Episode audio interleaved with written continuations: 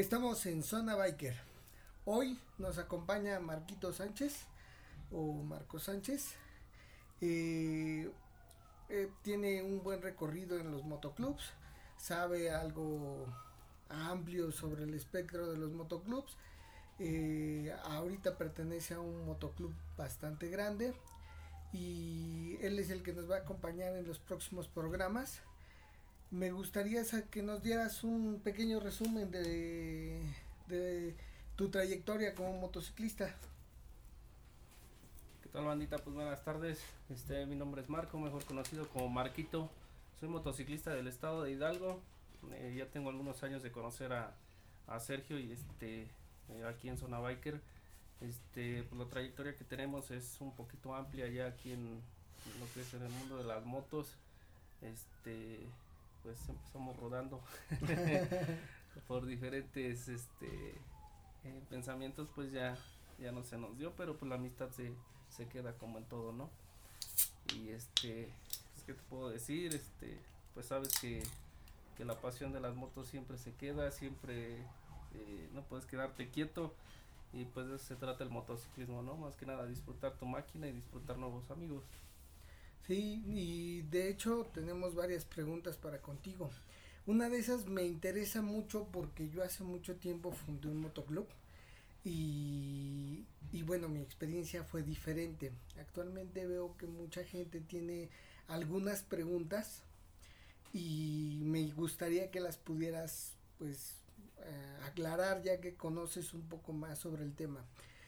¿Por qué es tan difícil pertenecer a un club o encontrar un club? Eh, se hace un tanto difícil, eh, por más que nada eh, siendo tú el, el, invitado, el prospecto que, que quieres saber, este eh, es como que saber este qué es qué es lo que quieres, hacia dónde quieres llegar y qué es lo que buscas dentro de ese MC.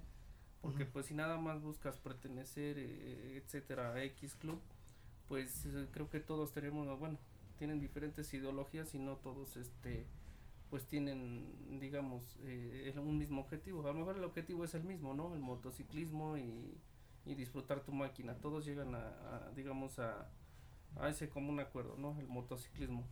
Pero queriendo crecer tú como motociclista tienes que saber qué es lo que buscas. Lo comentabas perdón lo comentabas tú hace rato este el querer tú este eh, fundar y pues las cosas se dieron de diferente manera a lo que es el motociclismo hoy no, sí, claro, es muy, muy diferente. De hecho, a mí una de las cosas que me parece un tanto extraña es, mmm, mucha gente me está comentando que no encuentran un lugar donde vayan a rodar, un lugar, o sea, no hay rodadas, no, cuando llegan a un grupo los separan, francamente, en algunas ocasiones las cosas no se dan como se debieran de dar.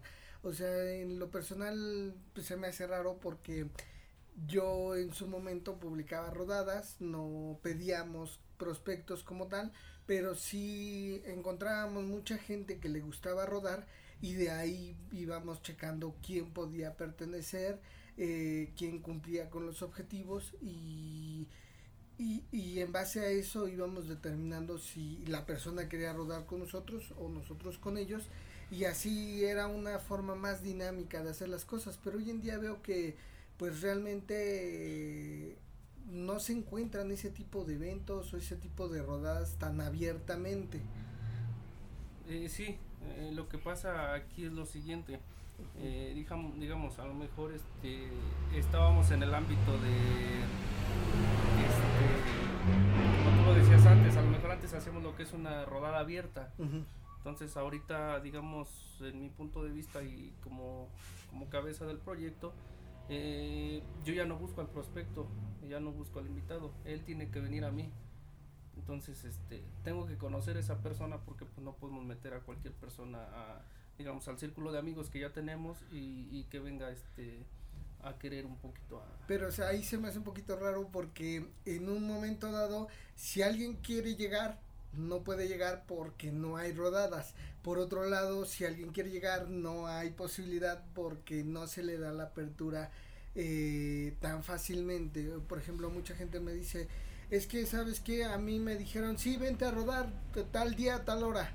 y pues nunca llegaron y o por ejemplo no sí luego hacemos rodadas yo te aviso y pues nunca les avisaban entonces ahí mucha gente se queda volando se queda como que y yo ahora qué hago sí sí sí sí este bueno ahí es un poquito el compromiso que tengas tú a, tu palabra eh, de citar a una persona y pues no llega como que si es, es mala onda no entonces este pues si yo le invito es porque realmente me interesa y quiero este, ver cómo puedo trabajar contigo.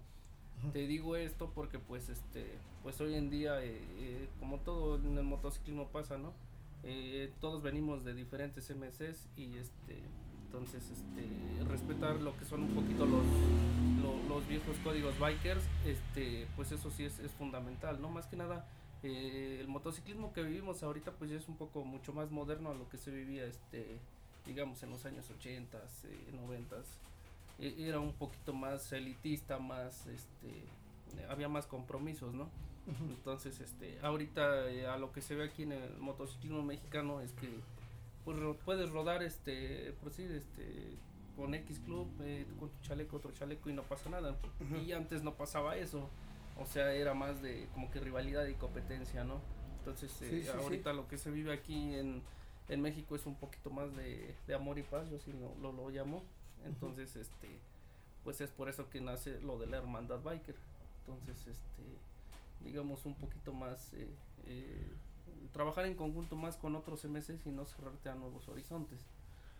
Ahora, me comentaban hace poco tiempo, yo la verdad no conozco mucho de la vieja escuela, yo la verdad me aventé sin conocer nada del, del motociclismo, obviamente me puse a investigar, abriendo páginas de Google, eh, buscando temas, pero veo que muchos de los temas que se ven en el motociclismo son más de voz en voz y hoy en día pues, bueno ya están redactados en texto en internet ya los encuentras donde quiera. En su momento cuando yo inicié era algo complicado encontrar todo ese tipo de temas. Pero qué piensan hoy en día sobre la vieja escuela eh, hay una vieja escuela, hay una nueva escuela, o solamente son los que no saben contra los de la vieja escuela, o cómo se pone esta situación. Eh, sí es interesante lo que, lo que me preguntas. Este, aquí, eh, digamos, hay un dicho que pues tú lo conoces más que yo, este, el de respeto a los grandes para allá voy y respeto a los novatos porque de allá vengo. Entonces, este, como dices, es tanto de, de, llenarte un poquito, de leer un poco lo que era la vieja escuela, pues no tiene nada que ver con lo que eh, practicamos hoy en día en lo que tú decías, el motociclismo moderno, ¿no? Entonces, este, pues yo pienso que eh, son contaditos los, los MCs donde sí se respeta lo que es la vieja escuela y mis respetos para los que lo hacen, eh, porque pues sí es, es un tema muy, muy delicado, más que nada porque pues es, es de mucha lealtad y respeto entonces, este, en, lo personal, pues hay muchos que cadecemos de, esos valores, ¿no? Entonces, este, hay que aprender un poquito a, a este, mm, a ser un poquito selectivos en esa, en esa parte. Los que sí practican lo que viene siendo la vieja escuela, pues sí, te, te repito, están contados, ¿no? Pero pues hoy en día, pues ya se vive otro motociclismo de otra manera y este, pues trabajar sobre lo mismo. Entonces, este, pues otra, otra cosa que me parecía un poco uh, de pregunta, porque sí, en, en cierto momento me interesa un poco conocer este tema. Eh, yo en su momento eh, tuve el cargo de presidente, aunque creo que a lo mejor no lo desarrollé de la mejor forma. Aquí Marco podrá saber más que yo el, el tema, pero me gustaría preguntarle a alguien más porque desde mi parte siempre fue más la responsabilidad. Pero, ¿qué opina otro presidente o otra persona que llegó a tener el cargo de presidencia de algún motoclub en cuanto a su cargo? Eh, ¿Son muchos beneficios? ¿Está con madre? ¿O de plano es, este, es demasiado trabajo? me gustaría saber eh, ese tema porque creo que hay mucha gente que piensa que el, que el presidente es el que llega, se sienta, no hace nada, le vale madre la vida y a, mandar a todos los demás. Eh, sin embargo, bueno, me gustaría saber eh, alguien que ya conoce otros motoclubs y que pues, nos platique más o menos qué ha visto en otros lados y cómo se practica. Sí, este, aquí como tú lo mencionas, o sea, más que nada eh, en su momento cuando eh, forjaste tu proyecto estaba muy hecho a la vieja escuela, entonces realmente no estábamos preparados para un compromiso de esa magnitud. Sí, sí, entonces, en lo personal, este, tener el cargo de la presidencia, eh, pues digamos, tanto es un beneficio como es mucho trabajo, la verdad, este, eh, como todo, ¿no? Hasta en diferentes trabajos eres el malo, eh, tienes que trabajar por todos, tienes que andar atrás de tu gente, este, inclusive pues eh, rozando pensamientos, porque pues a veces es muy difícil hacer pensar 10 cabezas igual y que lleguen a un solo a un solo acuerdo, ¿no? Siempre vas a tener desacuerdos, entonces más que nada es, es, un trabajo y yo creo que la base de un presidente eh, es un valor bien importante que es la humildad. Eh, a mí me lo dijo este mi padrino que me enchalecó, nunca despegues los pies de la tierra porque si los despegas, este pues no, no la vas a armar.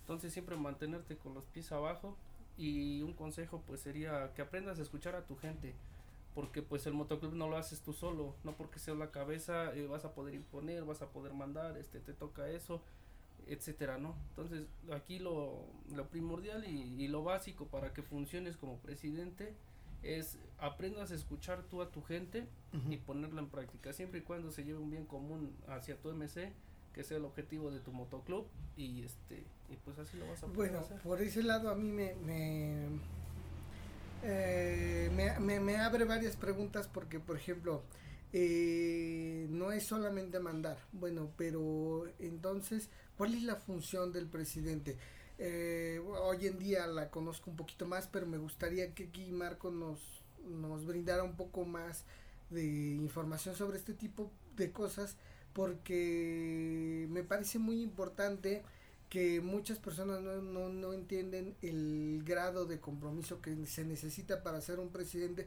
o tener un cargo en el motociclismo. Eh, ¿Cuál es la función del presidente? ¿Qué, qué es lo que necesita forjar en su gente?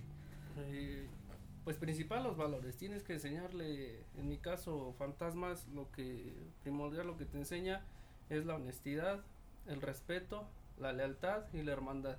Si tienes esos tres ingredientes, pues eres un fantasma.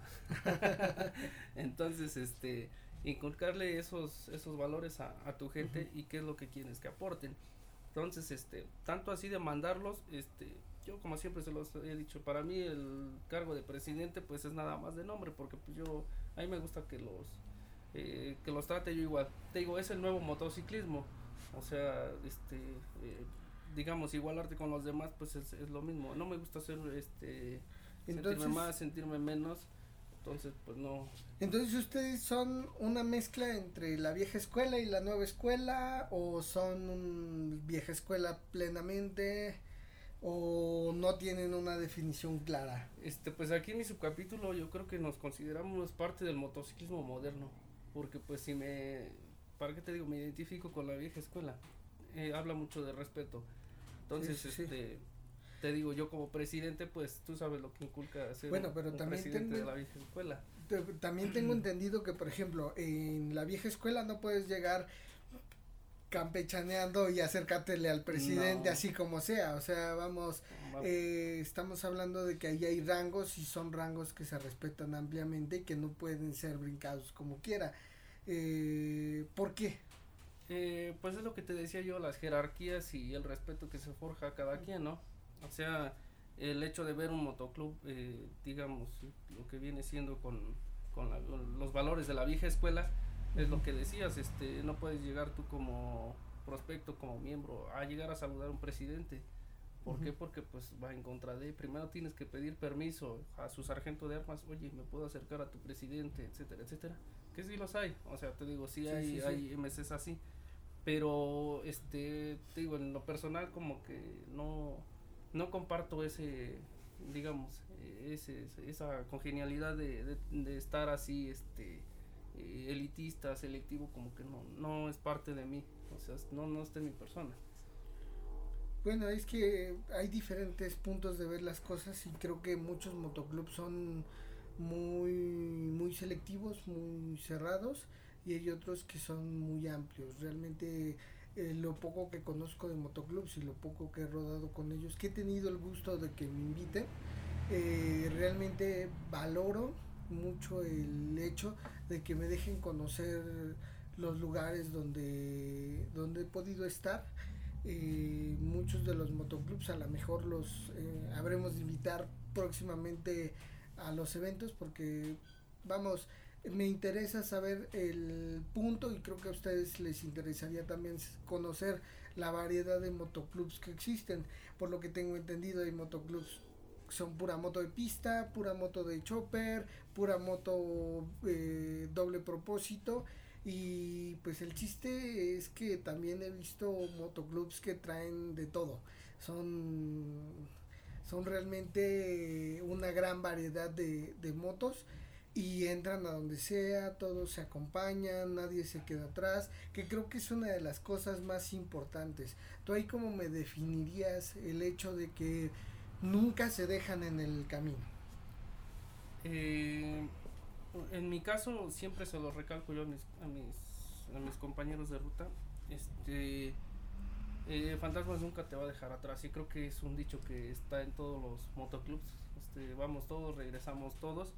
Este, en mi motoclub, este, yo creo que en todos los, los locales eh, tenemos igual eh, la misma congenialidad de que no distinguimos cilindradas tipo o este, cualquier diferencia de moto. Siempre y cuando sea de dos o tres ruedas, pues yo pienso que puede pertenecer a un motoclub. Sí, sí, sí. Entonces, este, no porque yo traiga una moto de cilindrada grande, este, y tengo amigos que traen motos pequeñas y este, no me van a dejar mentir, o sea, hemos pasado de todo en carretera y este, y no se han quedado. O sea, siempre se, se busca la, la oportunidad de, de este, de regresar todos. En caso de que no se pueda pues ya se busca este la solución pero nunca vamos a dejar a alguien solo. Eh, esto es este digo parte de los valores más que nada y eso es lo que se trata la hermandad no entonces este vamos a, a estar todos juntos y nos vamos a cuidar todos en este caso pues sí tengo la, la oportunidad de pertenecer a uno de los grupos más grandes este de apoyo a nivel nacional entonces este tenemos la seguridad de, de rodar este pues seguros por todo México. Se había escuchado ese, ese proyecto que tenías hace tiempo, de hecho alguna vez fuimos a rescatar a un biker que, se quedó. Platícanos de ese proyecto, que, cómo funciona, cómo, cómo, es que otras personas pueden eh, pues solicitar el apoyo de, de, de este tipo de organización. Sí, este, mira, la verdad, este, a mí me hacen la invitación hace eh, pues ya bastante tiempo, unos dos, tres años yo creo que ya. Este, el proyecto se llama Biker México. Eh, la fundadora y presidenta es Merce Fénix. Este, eh, me hacen la invitación y formo parte de la torreta de lo que es Hidalgo con varios compañeros de aquí, este, de los MS locales a nivel Hidalgo. Este, funciona de la siguiente manera. estamos varios presidentes, este, líderes en, en el ramo eh, reportamos salida, no sé, este, vamos a salir de Pachuca, eh, te pongo ejemplo, a Zacatecas, me fui con un amigo hace ya, este, igual hace unos años, nos fuimos en una 125, nos fuimos, otros dos compañeros igual, cilindrada baja, y este, y todo normal, vas reportando y van canalizando estado por estado, dónde vas pasando, cómo vas, van radicando y todo, entonces, este, pues nos echamos un buen tiempo, mm, nos ponchamos efectivamente. Teníamos cómo solucionarlo, lo solucionamos, pero ya de regreso eh, vuelve a suceder, vuelve a suceder lo mismo con la llanta. Y este, pero en este caso eran los rayos y éramos dos y estábamos ponchados, ¿no? Más aparte el equipaje y una 125 en las poderosísimas. Pues, pues por ese lado a mí igual me, me causa un poquito de tema porque en lo personal yo he tenido mucha moto chica, mucha moto grande, eh, pues no tantísimo, pero sí he tenido dos, tres motos chicas, dos, tres motos grandes, he tenido la oportunidad de manejarlas. Eh, y considero que una moto chica llega a cualquier lugar, no hay ningún problema, no hay ninguna restricción, eh, pero sí hace una diferencia en el tiempo de llegada y en el tiempo de espera. Sin embargo, mientras tú cuides tu moto, le pongas todo como debe ser, cambios de aceite, los cuidados necesarios, no considero que haya ningún problema. Pero ¿Cómo lo ven ustedes en el motoclub? Eh, ¿Hay motoclubs que son puro de moto grande o, o simplemente si no tienes una moto grande no te aceptan? Sí, pues son restricciones que va teniendo cada MC. Entonces, este, lo que te comentaba aquí, este, pues ahora sí que no hay malas motos, sino habemos malos dueños, ¿no? Por los malos hábitos de, de no querer gastar en un servicio, etcétera, etcétera. Y te lo digo porque pues así somos los motociclistas, somos, somos todos, güey. Sí, sí, Entonces, este, pues yo pienso que si te está dando tus aventuras y todo, pues sí hay que darle su amorcito a tu, a tu maquinita y todo el rollo. A lo mejor y no es lo mismo hacerle un servicio a una cilindrada chica o a, a una cilindrada grande, pero este, y pienso que tanto como por seguridad para ti como para la moto, pues está bueno, porque pues, ¿para qué te vas a arriesgar a salir a, a otro estado si sabiendo que pues no le has hecho eh, lo respectivo a tu, a tu máquina, sabiendo que te puedes quedar, ¿no? Sí, sí, Entonces, sí. este, te digo, es eh, prevención de cada persona y, y ver qué tan padre te la quieres pasar, ¿no? Que Sí, no sí, sí. puede pasarla de malas, ¿no? Yo meto mi moto a servicio y todo y te puede fallar ese, este, o sea, las máquinas así son. Sí, O de sea, son- hecho, son hace tiempo se me descompuso una moto, le acababa de hacer servicio y se me descompuso en plena carretera. O sea, las máquinas no tienen palabra de honor. Ellas pueden fallar hoy o pueden fallar mañana, pero sin embargo, si les tienes el mantenimiento adecuado, tienen menos probabilidades de que en algún momento sufran algún daño. Igualmente me gustaría preguntar, eh, ¿cómo es que iniciaste en esto del motociclismo? ¿Cómo es que Marco eh, inició en el motociclismo? Eh, ¿Por qué? ¿Y qué te incitó a pesar de que no todos estuvieran de acuerdo contigo? Sí, es, es una buena pregunta, fíjate. Este, aquí el detalle es que, pues antes de ser motociclista era sonidero. Sí, sí, sí. O sea, tenía yo un equipo de, de audio y lo vendí y lo cambié por una motocicleta. Entonces, este, pues lo ocupé como medio de transporte. Era mi medio de transporte y este, eh, yo tenía este, Pero ahí mismo aprendiste a Sí, andar en moto sí. o no, o aprendiste sea, antes. no aprendí así a lo que es a la brava, Sí, sí, así. sí. Ya sabía yo manejar coche y todo, entonces pues era similar y todo el rollo, pero pues sí, eh, como cuando todos empezamos, no, no, pues es una moto. Entonces, este, pues yo radico en lo que es Omitlán de Juárez a Pachuca, pues es un tramo de 40 a 50 minutos. Entonces, Pero en moto te los avientas de voladísima, no, no creo sí, que pues te, ya, no te hagas este los 50 minutos de venida. sí, entonces, este, pues la, la irresponsabilidad, como tú lo dices, de, de- de no saber, imagínate, no traía ni frenos de adelante esa motocicleta. Wow. No sabía yo lo que era un casco, guantes, protecciones, botas. Sí eh, aprendiste a la mala. Sí, no te digo que no. Y este, y ya me latían a mí las motos, pero las de campo. Yo soy Sí, fanático sí, sí. de las cross y siempre me han llamado mucho la Bueno, atención. bueno, tengo el gusto de conocer tu domicilio y realmente allá sí lo disfruta. Sí, pues es un sí. muy buen lugar. Y, y platícanos más sobre, sobre el tema de cómo iniciaste. Entonces, este, pues como siempre, ¿no? Ya sabes cómo son los papás de, protectores, no, pues como una moto acá. Y yo tenía ya ahí, este, un señor que es, este, casi como mi abuelo y siempre ha andado en moto, siempre, siempre, siempre. Sí, sí, sí. Este, pero él era pistero. Oh, Eh, entonces de ahí como que empezó como que mi, mi, mi cosquillita por la, por las motos.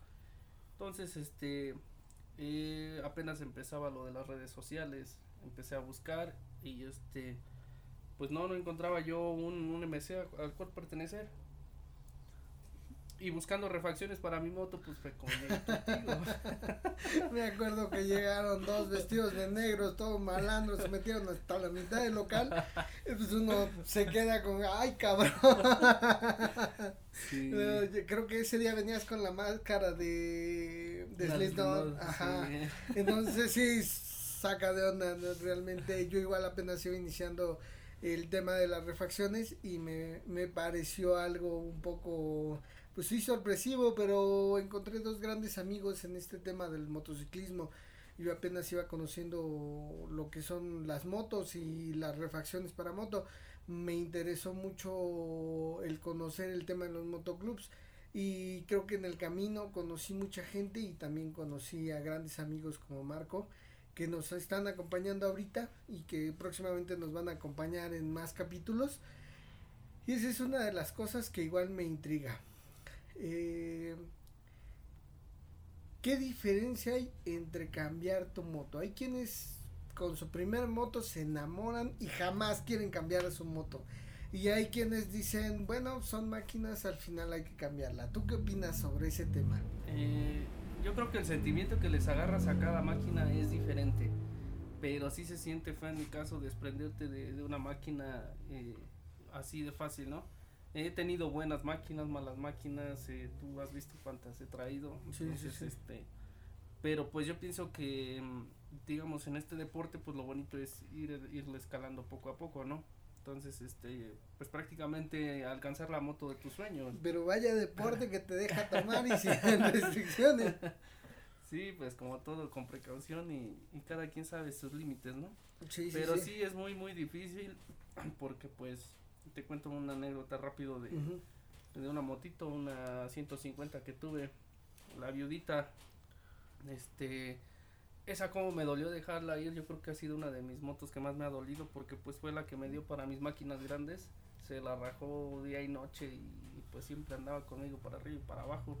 me costó mucho trabajo, la verdad, este, desprenderme de esa motocicleta, pero pues al final de cuentas eh, lo que decías, pues eh, son máquinas y pues sí, este, pues ayudó a, a completar un poquito para, para la moto que traigo ahorita. Y pues sí, este pues eh, es un sueño que hay que ir escalando. Y realmente pues la oportunidad que tengo y que me brindó otro amigo de, de poder dar este este gran paso a, a una cilindrada grande este pues sí pero, pero por otro lado por ejemplo eh, tú tendrías moto chica y moto grande eh, te aventarías de nuevo teniendo una moto chica a salir a rodar a rutas largas sabiendo que tienes una moto grande eh es una buena igual pregunta. ¿Por qué? Porque tiene sus pros y sus contras. Ejemplo, este, mm, de irte otra vez a una ruta grande, te la pongo otra vez a Zacatecas. Nos hicimos 17 horas en la 125. a hacerte, no sé, 10 horas en una grande. Sí, sí, sí. Tanto como para seguridad tuya, pues como aventura a lo mejor sí lo volvería a hacer, no te digo que no.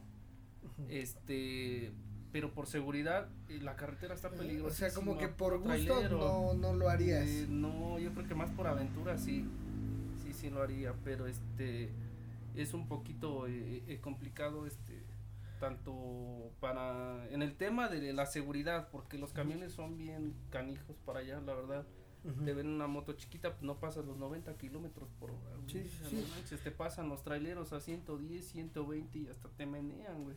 Bueno, a mí me tocó ir para, para eh, Guanajuato y me encantó. Fue una ruta hermosa, aunque fui en una 250Z.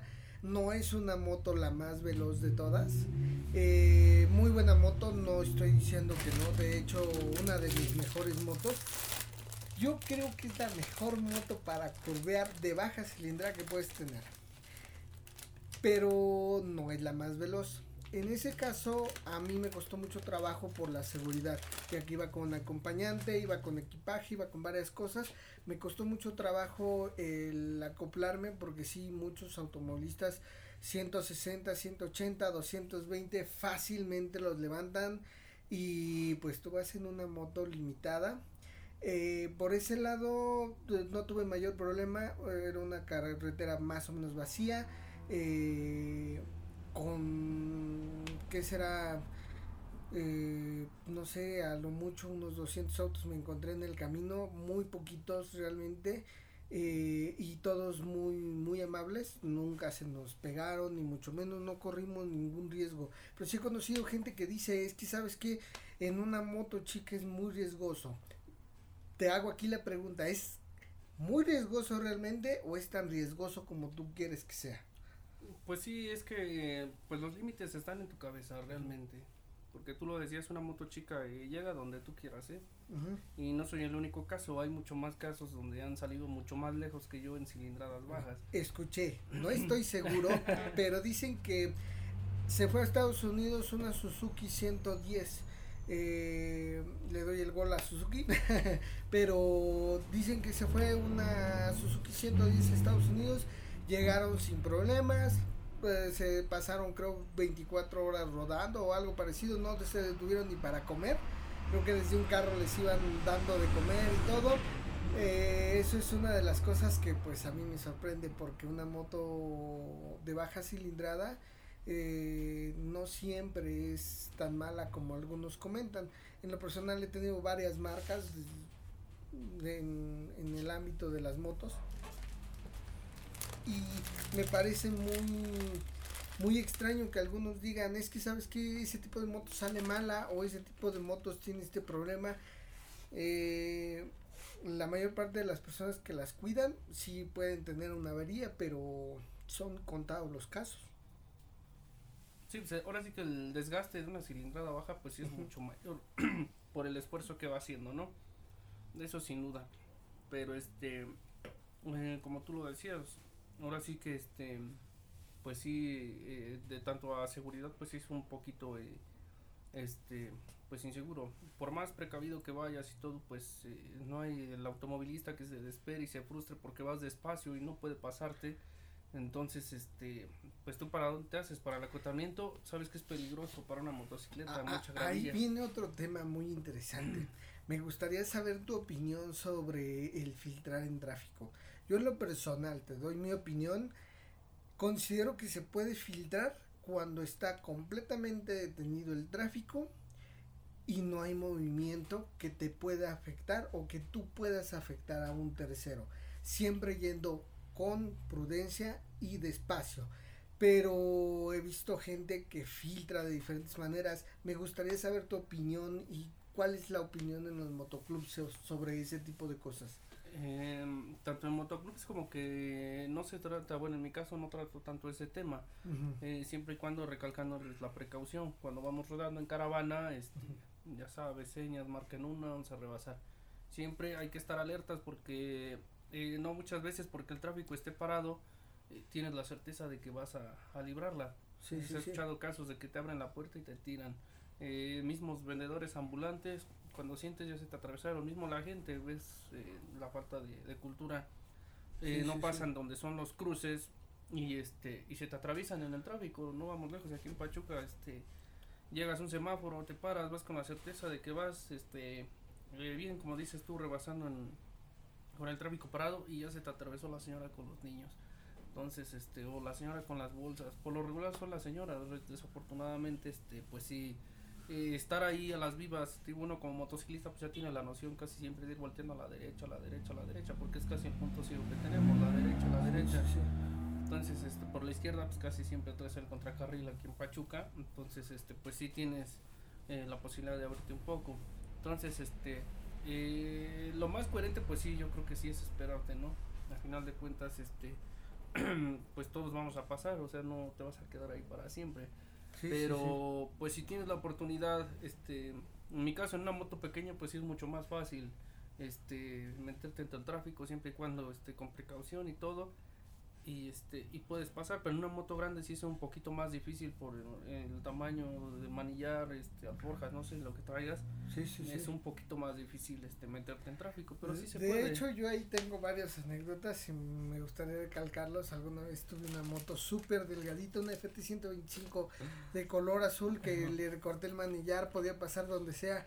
Alguna vez me tocó bueno varias veces me tocó que voy entre el tráfico y algunos motociclistas de cilindrada grande solamente asoman la cabeza y dicen, ¿cómo no puedo pasar ahí? Pero a mí me ha pasado actualmente, he traído una, una moto un poquito más ancha y pues realmente no se puede pasar donde quiera. Sí, de igual manera, eh,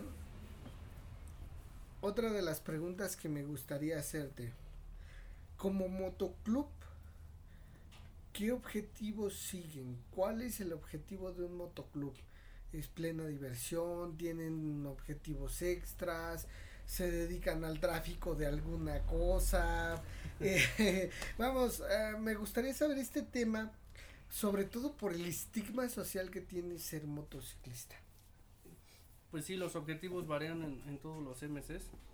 En el mío pues sí tenemos este digamos en lo personal pues es conocer este la mayor parte de la República Mexicana, eh, conocerla al 100.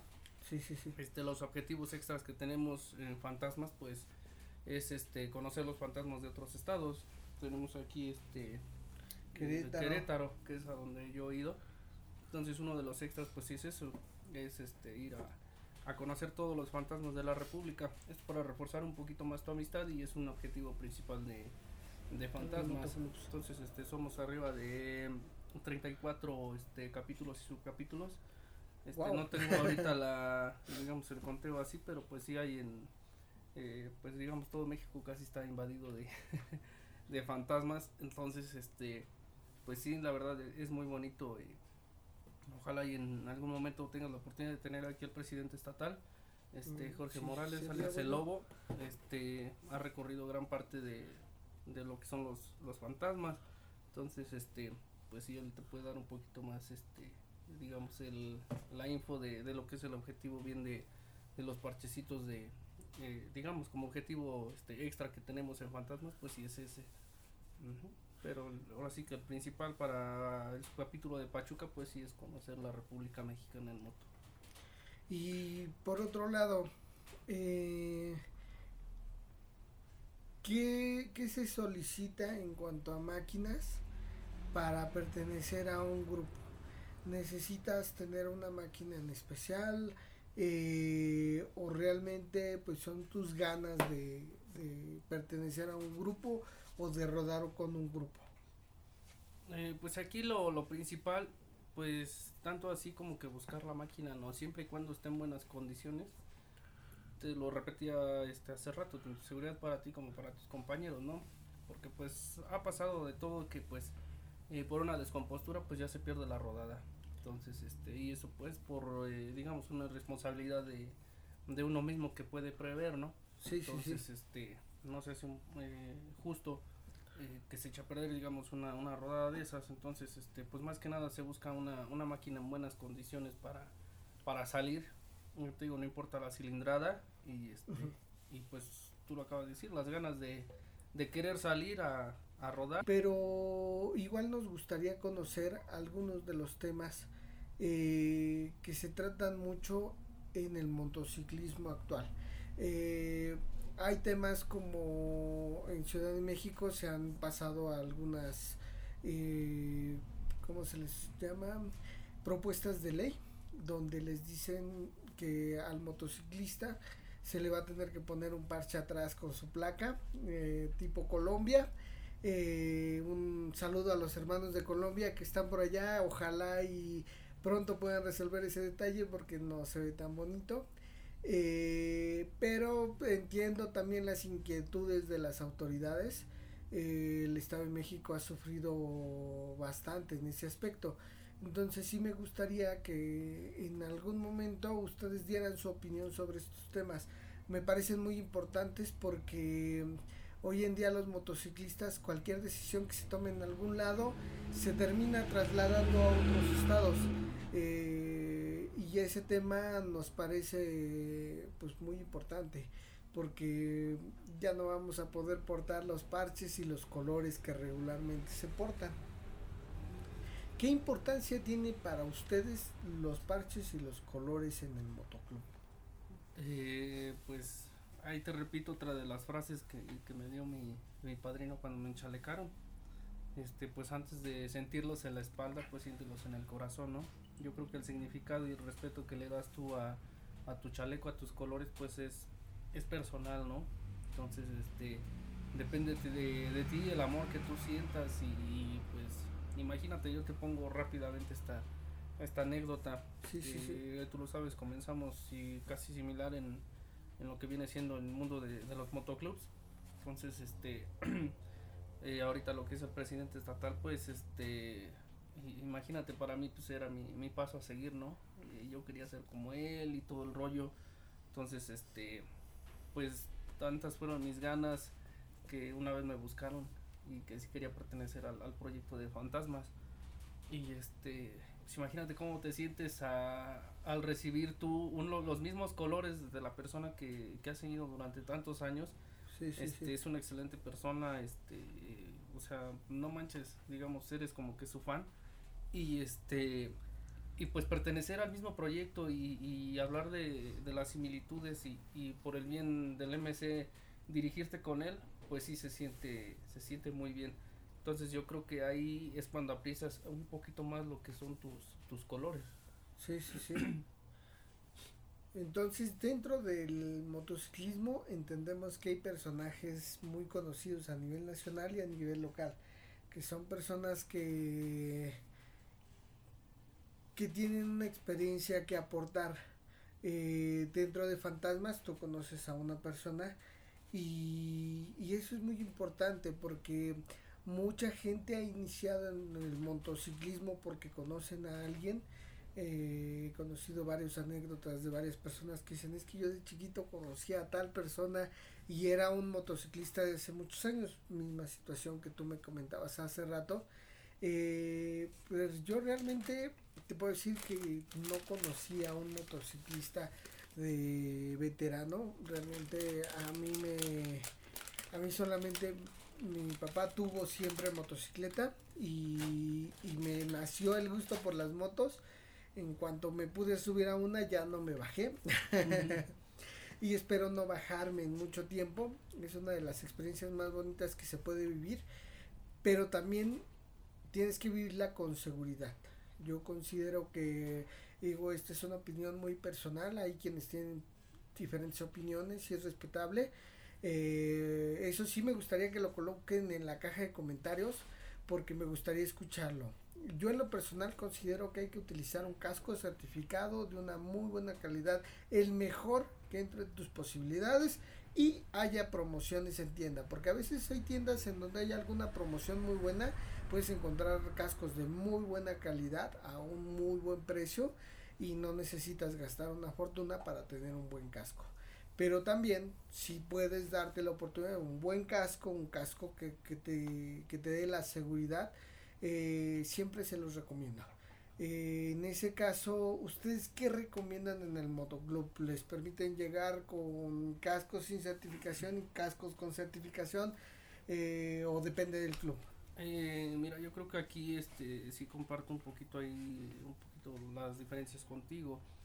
Este, a lo mejor no todos tenemos la posibilidad de, de tener un casco certificado, o sea, hay económicos efectivamente de buena calidad, como tú lo mencionas, y este hasta ahorita es que lo vas comprendiendo, ¿no? En buscar un buen casco. Y Desafortunadamente he tenido amigos que traen equipo de primera y nos han dejado en el camino. O sea, realmente pues el el traer un buen casco, un buen equipo, pues no te garantiza este que en un accidente pues la, la cuentes, ¿no? Pero las posibilidades son menores, claro, o sea, vamos, no es lo mismo darte un golpe a 80 con un AGB Corsa de alta calidad que dártelo con uno de 350 pesos que no, tiene pues, certificación, ¿no? No, sin duda, o sea, ahí sí, pero pues hay un dicho que a lo mejor optamos la mayoría igual que dice que ya cuando te toca te toca, ¿no? Y Sí, sí, sí, o sea, digo, automovilistas que en el camino por cosas muy sencillas se llegan a, accidentar, lamentablemente nos dejan, pero eh, vamos, tratamos de tener la menor probabilidad posible de, de un deceso, ¿no? Y ese es el, eso es lo que regularmente buscamos como motociclistas. Sí, hay que tratar de buscar lo que es este, pues la seguridad para, para tu gente Realmente pues sí, en mi caso pues no, no pueden salir si no traen casco, guantes y botas. Tanto piloto como copiloto pues sí es fundamental y preferente pantalón de mezclilla. Tú sabes que los raspones, las quemaduras como como, como quema el, asfalto cuando caes pues realmente sí, sí está este canijo. Entonces traer tu chaqueta de cuero preferente y, y pues como me lo comentabas, traer un, un equipo, pues sí, a tu, a tu alcance, digamos, económico, pues sí, tratar de, de cuidarte un poquito más. Sí, sí, sí, porque, bueno, hay personas que se pueden dar el, el gusto de un casco de 50 mil pesos y también habemos personas que pues aunque queramos no, no podemos alcanzar esas cifras pero lo hacemos con la mayor eh, cercanía posible a, la cifra más alta que podamos sin decir, bueno, me voy a comprar el, el top, el de última generación, traer un, un, un equipo tipo MotoGP, ¿no? O sea, pero sí creemos que el que tú vayas bien protegido es uno de los factores más importantes para que en un momento dado tú te salves en un accidente. Y por ese lado, eh, cuéntame un poco de los primeros cascos que tuviste. Porque todos hablamos de las motos, pero pocos hablamos de los cascos que tuvimos, del equipo de seguridad, de nuestro primer equipo. Porque aquí tengo un tema muy importante. Mucha gente dice, usa casco certificado, siempre debes de andar bien. Pero anteriormente, cuando empezaron en el motociclismo, empezamos como todos. Todos empezamos así. Alguna vez eh, buscamos un casco, el más económico que nos que, que, pudiéramos comprar porque las posibilidades económicas no siempre son las mejores. Buscas un casco económico y después con el tiempo dices, no, tengo que invertir y tengo que eh, cuidar mi seguridad, porque en caso de una caída va a ser muy importante el que yo esté bien protegido. Pero eso lo adquieres con el tiempo, no todos, obviamente no voy a generalizar, pero sí considero que hay gente que, que ha pecado, digo yo igual he pecado, en un principio compré un, cascos económicos, pero después ¿qué te hace? Primeramente que nos cuentes tu historia y después, ¿qué te hace el comprar ya cascos de mejor calidad? Sí, bueno, te respondo la primera pregunta. Eh, mi primer casco, pues, la verdad ni conocía yo los cascos, güey. ¿Para qué te voy a mentir? No los conocía, este... Eh, tenía un cerrado, la persona que te digo que le gustaban las de pista que vivía en mi casa. Sí, sí, sí. Me lo regaló, dice, ten para que no te andes yendo Pachuca así. Me lo regaló, pero no me gustaba porque pues creo que ya ni forro tenía de adentro, güey, el aire me lo tiraba. Pero como ya me había parado la patrulla, que el casco antes no estaba tan pesado, podías andar sin casco. Entonces, este, casi nunca me han gustado los cascos cerrados. Sí. Entonces, este, con una cegueta lo corté, güey, le corté la... le corté la mandíbula, le pinté unos cuernitos, güey, que me acuerdo. Y este, pues ese fue, digamos, mi primer casco, güey. Ya con el paso de los tiempos, pues sí, te vas dando cuenta que pues, si en verdad te gusta, vas conociendo gente, te vas a los eventos, llegan bien equipados y todo. Oye, güey, cuídate, ¿a poco con eso vienes desde allá? Y son cosas que, digamos, como novato pues vas aprendiendo. Sí. Pues sí, sí, tienes razón. Y poco a poco, como tú lo dices, vas agarrando experiencias. De, mi primer accidente que tuve, pues mi chamarra te tocó rescatarme. Sí, sí, este, Me rodé como a 120 y este, bueno, afortunadamente no me pasó nada. O sea, llegué y este, sin chamarra, sin nada. Piel viva en el pavimento. pinche costrísima que se me hizo, güey todas las nachas, este, pues ya sabes lo que. en general, o sea, realmente fue una, una arrastrada, arrastrada. y, y de ese tema me gustaría hablar en un futuro porque eh, la seguridad es muy importante. La mayor parte de las personas no valoramos la seguridad que debemos de tener. Eh, en lo personal lo he visto en carne propia, o sea, igual he sufrido uno que otro accidentillo ahí no muy fuerte, pero realmente considero que la seguridad es muy importante en el motociclismo, no todos lo valoran de la misma manera y como te comentaba, o sea, poco a poco vas viendo que es mejor tener un, mejor casco, un mejor equipo, pero a ti qué te ha hecho el decir voy a comprar un casco de mejor calidad, voy a traer a mi copiloto con un mejor casco. Ya no el casco que dejé yo, ahora lo trae el copiloto. Que esa es una de las cosas malas y de lo que pecamos todos los motociclistas. A mí, eh, en lo personal, ahí tengo un tema porque a veces aunque le digas a tu copiloto, oye mira, este, usa el casco nuevo, no te lo quiere agarrar, pero... Eh, considero que tienes que insistir porque de lo contrario corre más peligro tu copiloto y en lo personal yo me sentiría un poco más con pesar de, que sufrió un accidente mi copiloto por por mi responsabilidad, porque francamente es tu responsabilidad el que tú traigas una moto, una persona en la moto. Eh, y considero que la mayor parte de los motociclistas siempre traemos algún copiloto. El copiloto base y hay quienes traen diferentes copilotos. sí, bueno, ahí este, respondiendo tus, preguntas, lo que me incita a mejorar este mi equipo de seguridad, pues es ese, los, los accidentes que he tenido, ¿no? No he tenido uno, dos, he tenido varios, desafortunadamente, pues, este, pues me... Desafortunado afortunadamente, porque también de, en base a eso has, te has hecho de tu equipo de seguridad. Bueno, sí, sí, exactamente, afortunadamente, pues sí, no me, no me ha pasado este, nada de gravedad y este me ha incitado a mejorar mi, mi equipo de, de, seguridad, ¿no? Tanto para mí como para mi copiloto y mencionabas algo bien importante. Eh, teníamos la maña, bueno, tenía yo la mañana antes del casco que dejaba yo, pues se lo pasaba a mi copiloto. Cosa que es incorrecta, bien que lo estás diciendo, porque pues en un accidente pues el primero que sale casi más afectado siempre es el copiloto. Sí, sí, sí. Porque pues no tiene un soporte de donde sujetarse y nosotros como sea pues, venimos sujetados de algo sólido, ¿no? Sí, sí, Entonces, este pues sí es, es invertirle un poquito este pues quererte tú como persona. Ejemplo, si hubiera traído hace años eh, no sé, unas coderas o una chamarra de cuero, pues ni tal cosa me hubiera pasado. Pero son marcas de batalla, igual son cosas que presumes, claro, ¿no? Sí, sí, sí, pero son cosas que se pueden evitar. O sea, realmente pues sí, este, pues como dices, procurarte un poquito más y este, pues ya ahorita pues sí trato de, abrigarme bien más que nada cuando voy a una rodada eh, larga o, voy a las curvas, me fascina curvear, lo sabes, este sí trato de, de irme lo más protegido posible porque pues las curvas son traicioneras, ¿no? Entonces, este, pues sí, este, cuidarte, invertirte y quererte más que nada. Bueno, ese es otro tema. Qué afán de andar buscando las curvas. ¿Por qué? ¿Por qué todos los motociclistas somos así? ¿Por qué nos encanta andar buscando las curvas y te vale gorro? O sea, no te interesa lo demás. Tú vas, te arriesgas, no buscas otra cosa más que la plena diversión de las curvas, sabiendo que ese es un riesgo, es básicamente como jugarse un volado. Pues yo creo que eh, no nada más para mí, yo creo que para todos la adrenalina, ¿no?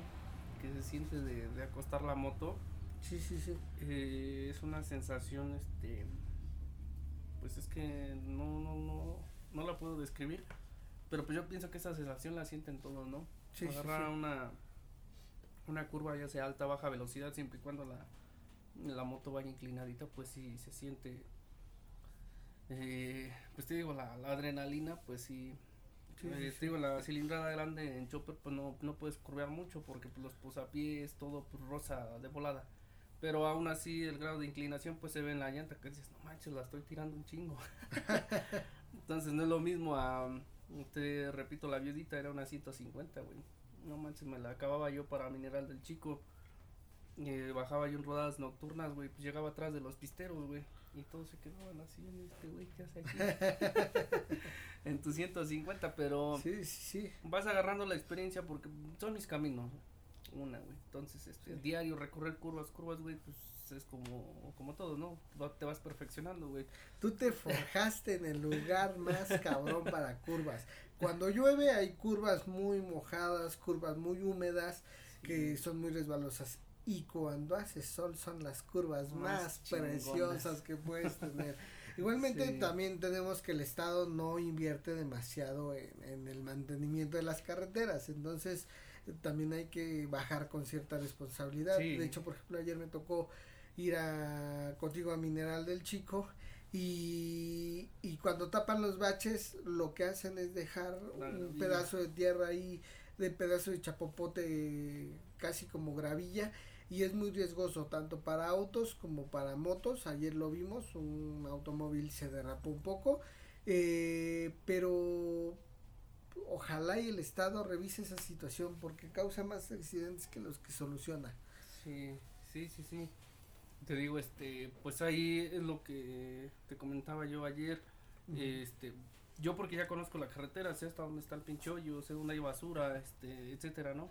Entonces, a lo mejor por eso le doy un poquito más.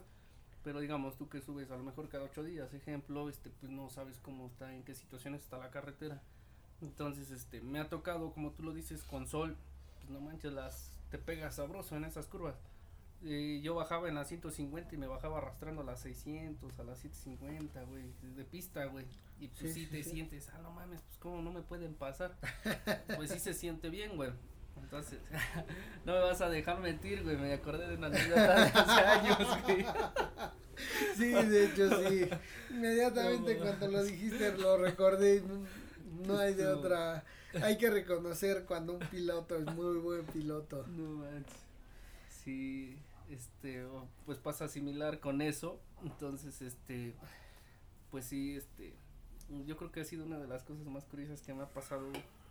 Sí, sí, sí. Este, contigo, güey. Y no nada más contigo, con, con demás gente que viene de fueras, güey y pues dices esto en la recta, pues sí se tienden chingón, Pero que, de hecho me debes una, ¿eh?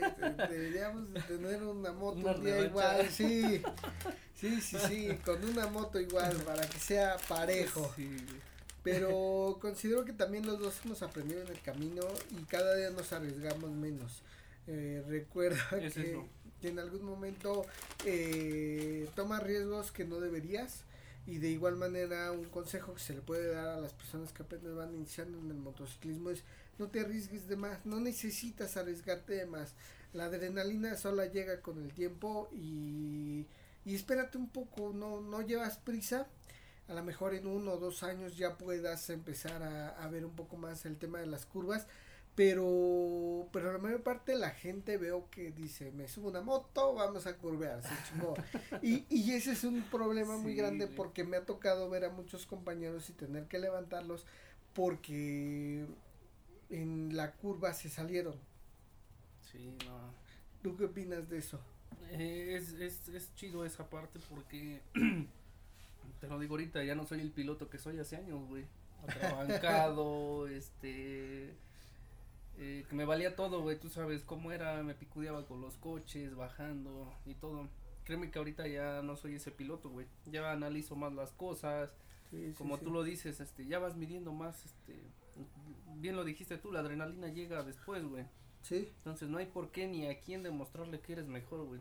Nada más disfruta tu máquina, disfruta tu viaje y pues ahora sí que nunca le pierdas el respeto a tu máquina porque el mismo fregadazo que te das en una pequeña es el mismo que te das en una alta, ¿eh? O sea, pues, yo, considero que, que van a decir que, que cliché y que, que mamón, pero había una frase que decía corre por tu vida y, y yo creo que es el momento en que debes de correr.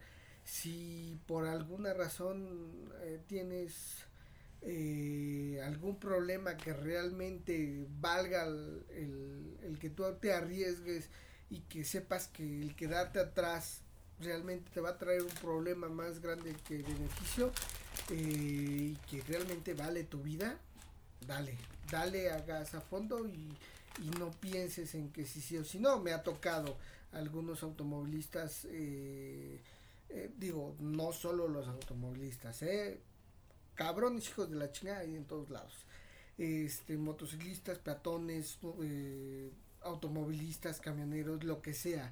En cualquier lado hay, no todos son así, la mayoría son gente, y, y eso es lo bonito de esto, que la mayoría somos gente de bien, que somos gente que nos gusta eh, andar en el camino o por trabajo, por gusto, pero pero es porque realmente lo queremos. Pero si algún día te encuentras en algún en algún problema que realmente temas por tu vida, dale, y sin problemas y sin miedos. ¿Por qué? Porque pues, realmente va a valer tu vida. Sí, aquí este pues este lo más preciable que tenemos es la vida, o sea, si la pierdes pues ya no vas a poder andar en tu moto. Sí, Entonces, sí, este pues sí, la verdad es cuidar tu integridad y este no tienes por qué demostrarle realmente a nadie que, que eres mejor, este a lo mejor este muchos se confían eh, vienen de, la Ciudad de México, yo lo he visto, me ha tocado. Eh, creen que por venir allá y traer una moto grande, este quieren venir acá y, te digo, se descuidan. Nos van a enseñar, ¿no? exacto. Ah, hace un saludo a los amigos de Ciudad de, México, son a toda madre, pero pues realmente no hay las curvas que hay acá. o sea, realmente uno mismo, yo voy a Ciudad de México, no soporto el tráfico de allá, entonces eh, hay, hay, hay temas, o sea, vamos, eh, igual me ha tocado ir para la Ceiba, un saludo a los amigos de Veracruz, eh, son unos cabrones para curvear. sí, o sea, por ahí dicen zapatero tu zapato, ¿no? Entonces, te, digo, me ha tocado picudearme con. La otra vez me picudeé con una CBR, güey, bajando el chico, güey. Sí, sí, sí. Eh, traía yo la 150, traía yo mi taco, güey, mi llanta de taco, güey. Es que esa se pega bonito, aunque hay arena, haya todo, güey. no manches, el cabrón se pega, güey, a quererme dar eh, cráneo en la pinche curva, güey. Sí, sí, Sin verle, valiéndole, pues le ganó la pinche moto a mí el tema que tengo ahí es que alguna vez me ha tocado que te quieren rebasar por dentro de la curva y es lo más peligroso que puedes hacer con otro motociclista, rebasarlo por dentro de la curva, porque si a ti se te va la moto, te llevas, a tu compañero. Sí, eso es muy cierto. Y ha pasado en las rodadas eh, nocturnas masivas que ha habido, tú sabes cuánto picudeo hay en los desfiles que hemos tenido, igual lo mismo. Entonces, sí, sí, este, sí un saludo a nuestros amigos aventureros. No hemos tenido la oportunidad de ir a rodar con ustedes. Este, bueno, en esas rodadas, algo que a mí me gusta de aventureros es que esas rodadas son muy seguras. No hay tanta gente que se ande metiendo y ande haciendo chingaderas. A mí me gusta mucho ese tipo de rodadas porque realmente todos son muy respetuosos. Eh, sin embargo, sí me ha tocado otras rodadas. Por ejemplo, alguna vez se hizo de noche la de Día de Muertos me tocó y es muy divertido ir con los amigos pisteros picodeándose, pero eh, también lleva su grado de dificultad, lleva su grado de, de, peligrosidad y considero que nada, nada, nada en este mundo vale el que yo arriesgue la vida de un compañero. Eso es, es, es innegable, o sea, vamos, todos nuestros compañeros valen mucho y hay que cuidarlos. Sí, o digamos, este, por error tuyo, este, tirar a tu compañero y no sabes con qué sacrificios compró su motocicleta. Ejemplo, que me tiren a mí eh, por error, y tú sabes cuánto me ha costado tener mi moto, pues sí está, no manches, está complicado. Entonces sí, cuidar un poquito ahí, este, la imprudencia más que nada, tío, no hay por qué demostrar que eres mejor, que eres menor. Cada quien sabe lo que tiene y este, eso sí, sí es el momento de demostrarlo, hazlo, si no, guárdatelo, no tiene ni, ni para qué ser este protagonismo del, mismo momento, o sea, para qué. Entonces, este, mejor cuidarse y cuidarnos todos y pues todos felices, ¿no? Sí, y en lo personal considero que es una de las cosas más importantes que, que hay que manejar, ¿no? Eh, nuestros compañeros y nosotros somos de las cosas más importantes que hay. Las máquinas como quiera se recuperan, o la vuelves a comprar. Pero nuestros compañeros no vuelven a regresar y nosotros tampoco. Entonces, pues ojalá y, y, los compañeros que ya se fueron y se adelantaron estén en un mejor lugar y a nosotros nos toca mientras pues seguir rodando y seguir aquí en aquí esperando algún día poder alcanzarlos. Sí, pues sí, realmente es un, un tema triste a veces por imprudencia de uno mismo o imprudencia de, de, más gente, terceras personas, pues salen pagando los, los platos rotos, ¿no? Entonces, este, pues ser precavidos, manejar siempre a la, a la defensiva, porque pues prácticamente nosotros somos la carrocería, no hay eh, que reciba nuestro impacto, andar arriba de un coche pues no, no es lo mismo. Entonces, este, pues a cuidarnos más que nada, ese es el, el punto clave ser defensivos y para qué este, agredir en, en el momento, ¿no? Sí, sí, sí. Igual otro de los temas que me gustaría preguntarte es ¿cuántos motoclubs hay en México? ¿Hay un número determinado o realmente cada día nacen más? Eh, pues yo creo que existe indeterminado el, el número de, de en, en México, ¿no?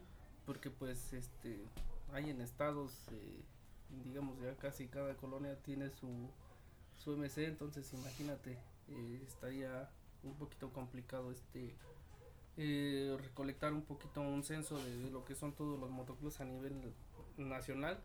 Entonces este y qué opinan los viejos O sea, mira, por ejemplo, yo cuando inicié el motoclub, el primer motoclub, eh, pues realmente lo inicié sin ningún tipo de conciencia. Eh, pero ya con el tiempo te vas dando cuenta que hay gente que se toma en serio lo de los motoclubs y tiene toda la razón, o sea, vamos, es su estilo de vida y, y es su forma de ver las cosas, pero también uno pues no tiene mucho conocimiento y se avienta, no conoce uno, no lo invitan a uno a rodar a ningún lugar, pues, no ve el problema en iniciar uno. Pero ¿qué dicen los viejos? O sea, me ha tocado ver conflictos donde ah, utilizas un anaranjado igual al mío o utilizas un azul igual al mío. ¿Cuál es el problema ahí? Eh, tanto problema es como que la falta de comunicación y lo que te mencionaba hace rato, el protagonismo del nuevo. Me ha tocado platicar con bikers viejos de aquí locales que dicen eso, es que no mames, va empezando y ya me quiere pisar. bueno, es que también hay motoclubs que de momentos, o sea, crecen y de pasar de tener dos miembros pasan a 50 miembros de un putazo. Y obviamente pues la persona que fundó el motoclub se va a crecer, o sea, no lo veo tan mal en cierto punto porque pues no es lo mismo crecer 50, 60 miembros de un madrazo que tu motoclub que tiene 50 años este tenga 10, 10 personas, ¿no? O, o, bueno, ojo, no lo estoy diciendo para, para decir que los números son más importantes. Ahí sí quiero aclarar un término porque me van a me van a golpear entre redes sociales y eso no no no es válido porque sí conozco el valor de, de tener un número menor pero que sean gente muy importante en tu, en tu término. Claro, mira, el hecho de que seas un MC grande en, en miembros, pones el ejemplo de 50 gentes. Ya me estoy imaginando a todos los motoclubs grandes en la madre en internet, diciendo, tengo 10, pero en fijo. Es un tema bueno, güey. O sea, puedes tener 6 personas, o puedes tener 30, y créeme que esa es la calidad de uno como líder, tiene que ver la calidad de la gente que te quieres quedar, güey. O sea, realmente, si yo tengo tres canijos y esos tres canijos están dando el todo por el todo, güey, créeme que tus quince peleándose, diferiendo, echándote tierra, picándote la espalda, güey, pues no la van a armar contra mis cinco, güey. Entonces, este, yo creo que aquí, este... ¿Armar en qué aspecto? Porque eh, ahí también tenemos otro tema 15 cabrones saliendo cada ocho días a rodar y asistiendo a juntas y yendo a, todos lados, obviamente no se van a mantener así mucho tiempo, pero, pero qué diferencia tienen con los, con los viejos. o sea, aquí les voy a llevar la contra a él nada más por chingar, no porque lo crea, ¿eh? Así es, que, no, no, es, la diferencia de con los viejos, güey. Simplemente que te voy a poner un ejemplo bien claro, güey. Tengo un amigo que conocí hace dos meses, güey. ¿Crees tú que le voy a tener la confianza a ese amigo de dos meses a un amigo, en este caso a ti, que ya te tengo casi siete años de conocerte, güey? ¿Crees que le tenga yo la misma confianza? Nunca me has dejado tu moto. es que lo que se monta no se presta, güey. no, no, lo entiendo.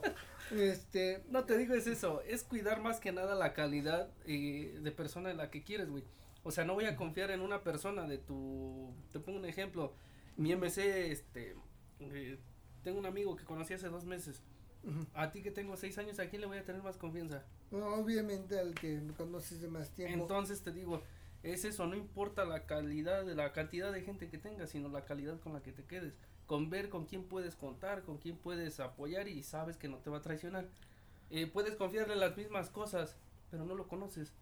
Sí, sí, sí. Entonces, este, la confianza se va ganando, se va tratando y es donde surge una verdadera amistad, güey.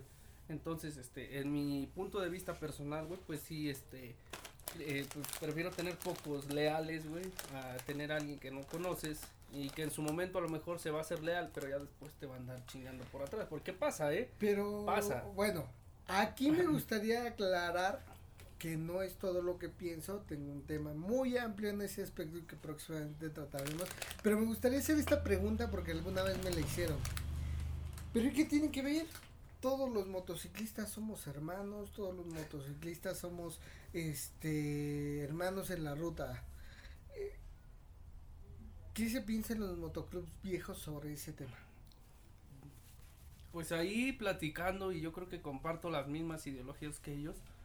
Te digo, tengo muy buena relación con bikers viejos de aquí de, del estado de Hidalgo, güey.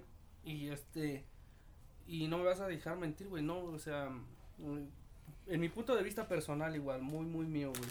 O sea, no puedo llamarme hermano, güey, a, lo que te comentaba ayer, güey, a, a, una persona que apenas vas conociendo, güey.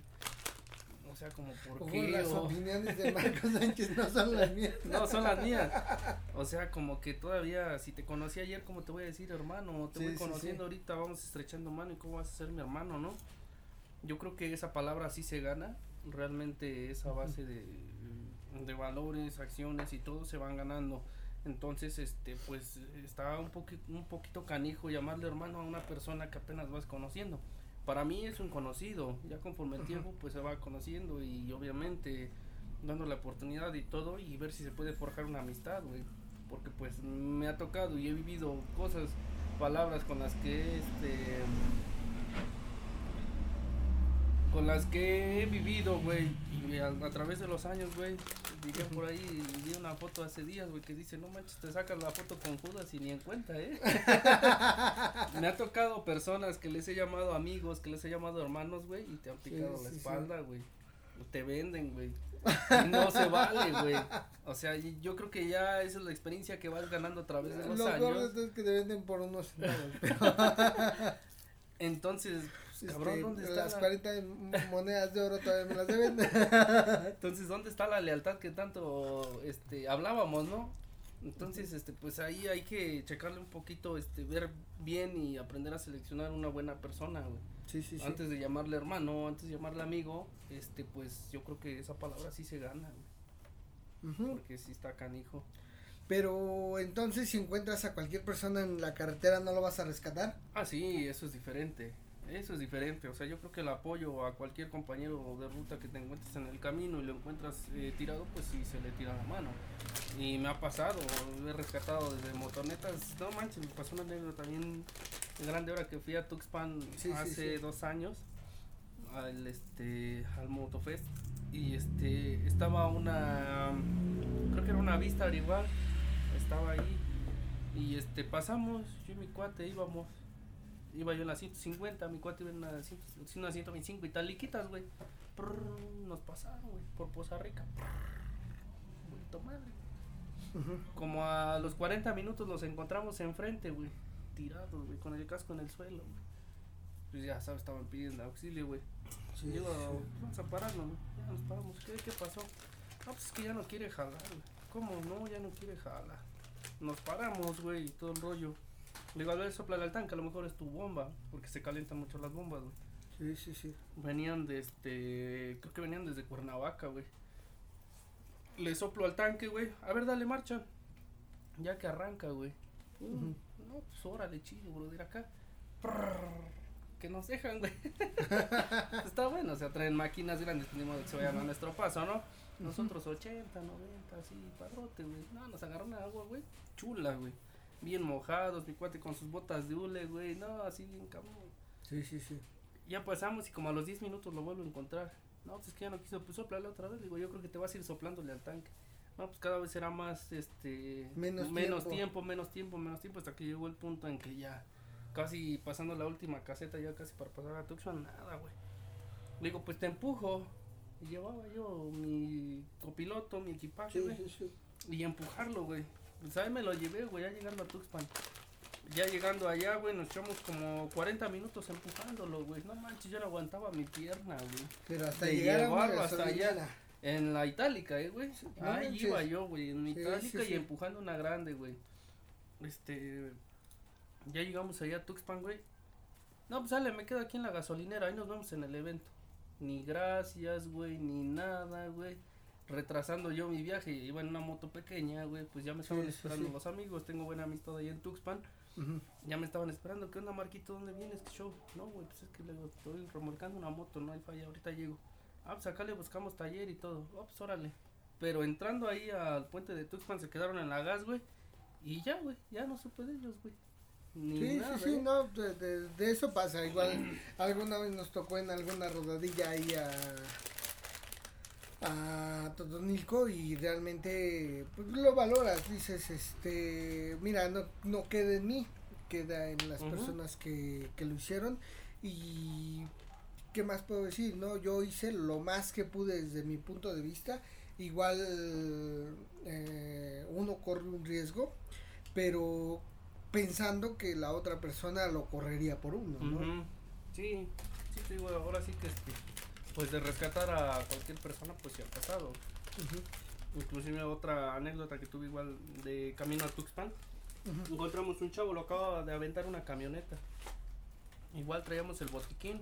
Y ahí mismo gasitas, alcoholito y todo. ese sí muy agradecido, eh. muy agradecido y todo el rollo. Y este, te pago tu venda, pues, ¿cómo crees? Y este, digo, yo creo que eso pasa hasta con cualquiera. Y pues el que ves a alguien tirado, pues sí lo, pues sí lo rescatas. No sé, eso sin duda. Sí, mm, lo cierto es que también me ha tocado, por ejemplo, en lo personal, alguna vez tuve un accidente con una moto gris que tuve. Eh, pasaron varias personas que me conocían y ninguna se detuvo. Ni siquiera decir, oye, brother, ¿estás bien? Este, te consigo algo. Ah, la verdad es que estaba bien, no necesitaba nada. Pero cuando tú te paraste por ellos, sí, ellos no se paran por ti, sí lo sientes, lo sientes en el corazón. Pero no dejas de ver que también hay motociclistas, alguna vez me tocó, en la carretera México-Pachuca, eh, un señor sin conocerme, sin tener ninguna necesidad, es más, ni siquiera les pedí apoyo, yo iba empujando mi moto, se paró, me dijo necesitas gasolina, sacó un, recortó una de sus botellas, tiró toda el agua que traía, recortó una de sus botellas y me aventó la gasolina a mi, a mi moto cuando le quise que pagar el, el, la gasolina, obviamente yo sé que no se paga, pero bueno, hay que ser uno cortés, ¿no? este, no me lo quiso aceptar y lo único que puedo pensar en ese momento es, no te lo voy a pagar a ti, brother, se lo voy a pagar a alguien más. A alguien más que yo encuentre en la carretera en la misma situación o en una situación peor, ahí es donde yo voy a pagar ese, ese chorrito de gasolina que tú me regalaste. Y, y para nosotros es muy importante ese término. Sí, pues sí. Ahora sí que este pues es de lo que se trata un poquito el término de hermandad, pues es ese, el apoyo y cuidar a, tu, a tus compañeros de ruta. Entonces, este, no nada más con tu MC, sino ser agradecido con, con, otra persona, porque en su momento pues vas a necesitar igual de, de X persona, o sea, eso sin duda. Bueno, pues tocamos temas bastante sensibles en el motociclismo. Ojo, este es el primer capítulo, a lo mejor en un futuro los vamos a desarrollar completamente. Conocimos a Marco, eh, un poco de su historia y también me gustaría que conocieran un poco más del motociclismo. Eso lo vamos a ir desarrollando con el tiempo. Eh, los esperamos en, en, el próximo podcast o en YouTube, donde también lo vamos a estar subiendo. Les dejamos abajo redes sociales. ¿Quieres que dejemos tus redes sociales? Sí, pues ahora sí que este, nos buscan en Facebook como Fantasma su capítulo Pachuca o en el personal pues ya estoy como Marquito Sánchez. Ahí me buscan y este dudas, comentarios, pues igual estamos para servirles. Pues un gusto saludarlos y los esperamos en la próxima transmisión de Zona Biker una zona donde ustedes pueden estar como motociclistas tranquilos y felices.